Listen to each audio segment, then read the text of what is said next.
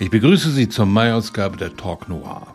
Streng genommen ist Robert Roylands Brooklyn Supreme kein Kriminalroman, obwohl es einen Toten gibt und ein Verbrechen aufgeklärt werden soll. Die junge Polizistin Georgina Reed hat einen schwarzen Jungen erschossen. Zugleich beherrscht die Diskussion über Polizeigewalt die Öffentlichkeit. Unter dem Toten wird eine Pistole gefunden und Reed sagt aus, dass er sie auf sie gerichtet hat, woraufhin sie geschossen habe. Ein klarer Fall von Notwehr.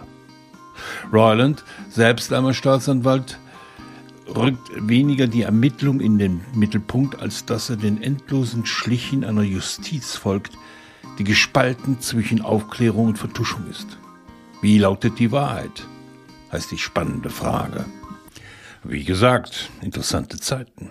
Aber ich an deiner Stelle würde mir das nicht allzu sehr zu Herzen nehmen will.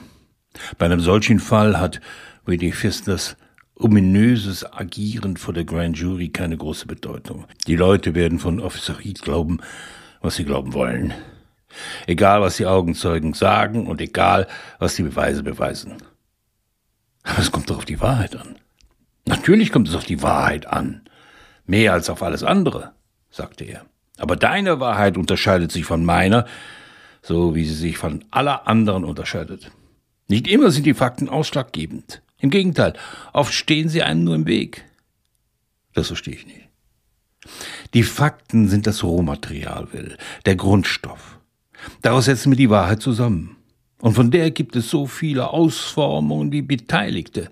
So wie man aus Ziegeln ein Penthouse oder ein Klohäuschen baut und so wie Kohlenstoff zu einem Diamanten an deinem Finger oder einem Brikett in deinem Keller wird.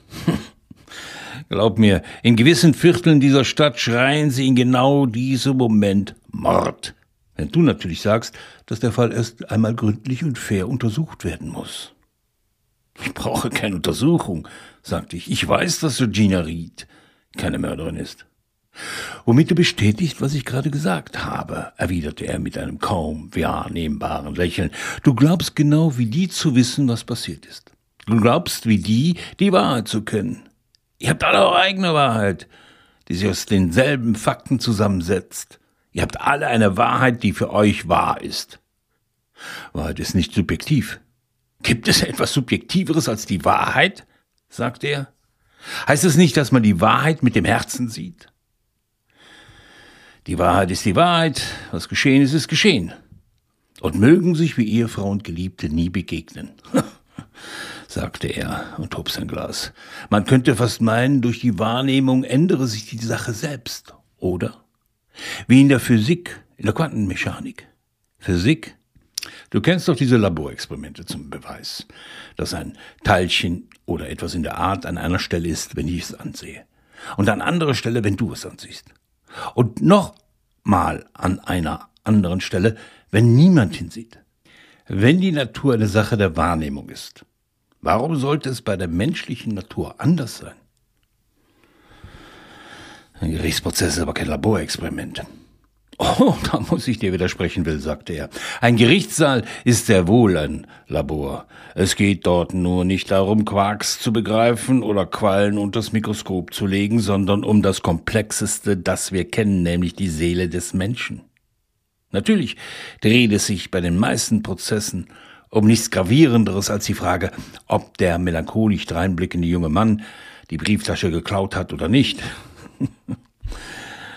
Georgina Reed dagegen, na, das wäre mal ein Experiment, das sich zu beobachten lohnt. In der Übersetzung von Andreas Stumpf begegnen wir dem Anwalt und Gewerkschaftsvertreter Will Way, der sich sogleich der Frage gegenüber sieht, was denn Rassismus ausmacht. Vielleicht er instrumentalisiert wird sei es zur Abwehr oder zur Anklage. Ray will Georgina Reed helfen. Er geht an den Tatort und versucht sich selbst ein Bild zu verschaffen. Im inneren Bushwick stand ich jetzt an einer Ampel und bemerkte erst, dass sie auf grün geschaltet hatte, als hinter mir die erste, dann die zweite und die dritte Hupe ertönte. Das Hupen klang wütend, aber hinter den geschlossenen Scheiben meines Autos gleichzeitig wie aus großer Ferne auch weil ich mit meinen Gedanken noch im Killer des 83. Polizeireviers war, wo Georgina Reed, viel zu jung dafür, kaum ein Cop, auf einem Metallklappstuhl saß und mir ihre Geschichte erzählte. Natürlich log sie. Und als ich dann die Wahrheit kannte, war es mir egal. Und ich wollte nur noch schlafen. An diesem Abend jedoch vor der Ampel, da wollte ich es wissen. Ich wollte wissen, was an dieser Straßenecke passiert war, weil es mein Job war, die Wahrheit herauszufinden und nötigenfalls zu verschleiern. Auf der Fahrbahn neben mir floss der Verkehr in die entgegengesetzte Richtung und ich sah verschwommene Lichter im Augenwinkel und hörte das Huben. Im Rückspiegel konnte ich nichts erkennen. Der Regen auf der Heckscheibe brach das Licht der Scheinwerfer und Rücklichter in hunderte rot und weiß glitzernde Scheiben. Als ich das Fenster hinunterließ, klangen die Geräusche näher, aber immer noch gedämpft. Ich winkte die Autos an mir vorbei und dann war ich wieder allein in der Stille. Hier war es passiert. An der Ecke Broadway in Putnam. Vielleicht der Schauplatz eines Verbrechens. Darüber zu entscheiden ist nicht meine Aufgabe. Ich gehöre nicht zu denen, die Schuld zuweisen. Wer weiß, sagte ich mir, vielleicht ist es genauso passiert, wie sie gesagt hat. Dass sie den Jungen stoppen musste, dass sie keine Wahl hatte, aber ich zweifelte daran. Wenn man mich fragte, drückte Georgina Reed zu schnell ab. Außerdem stimmte an ihrer Geschichte irgendwas nicht. Reed wollte unbedingt, dass ich ihr glaubte, und nichts verrät eine Lüge mehr als das Bemühen, sie glaubwürdig erscheinen zu lassen. Brooklyn Supreme fasziniert durch seine Vielfältigkeit.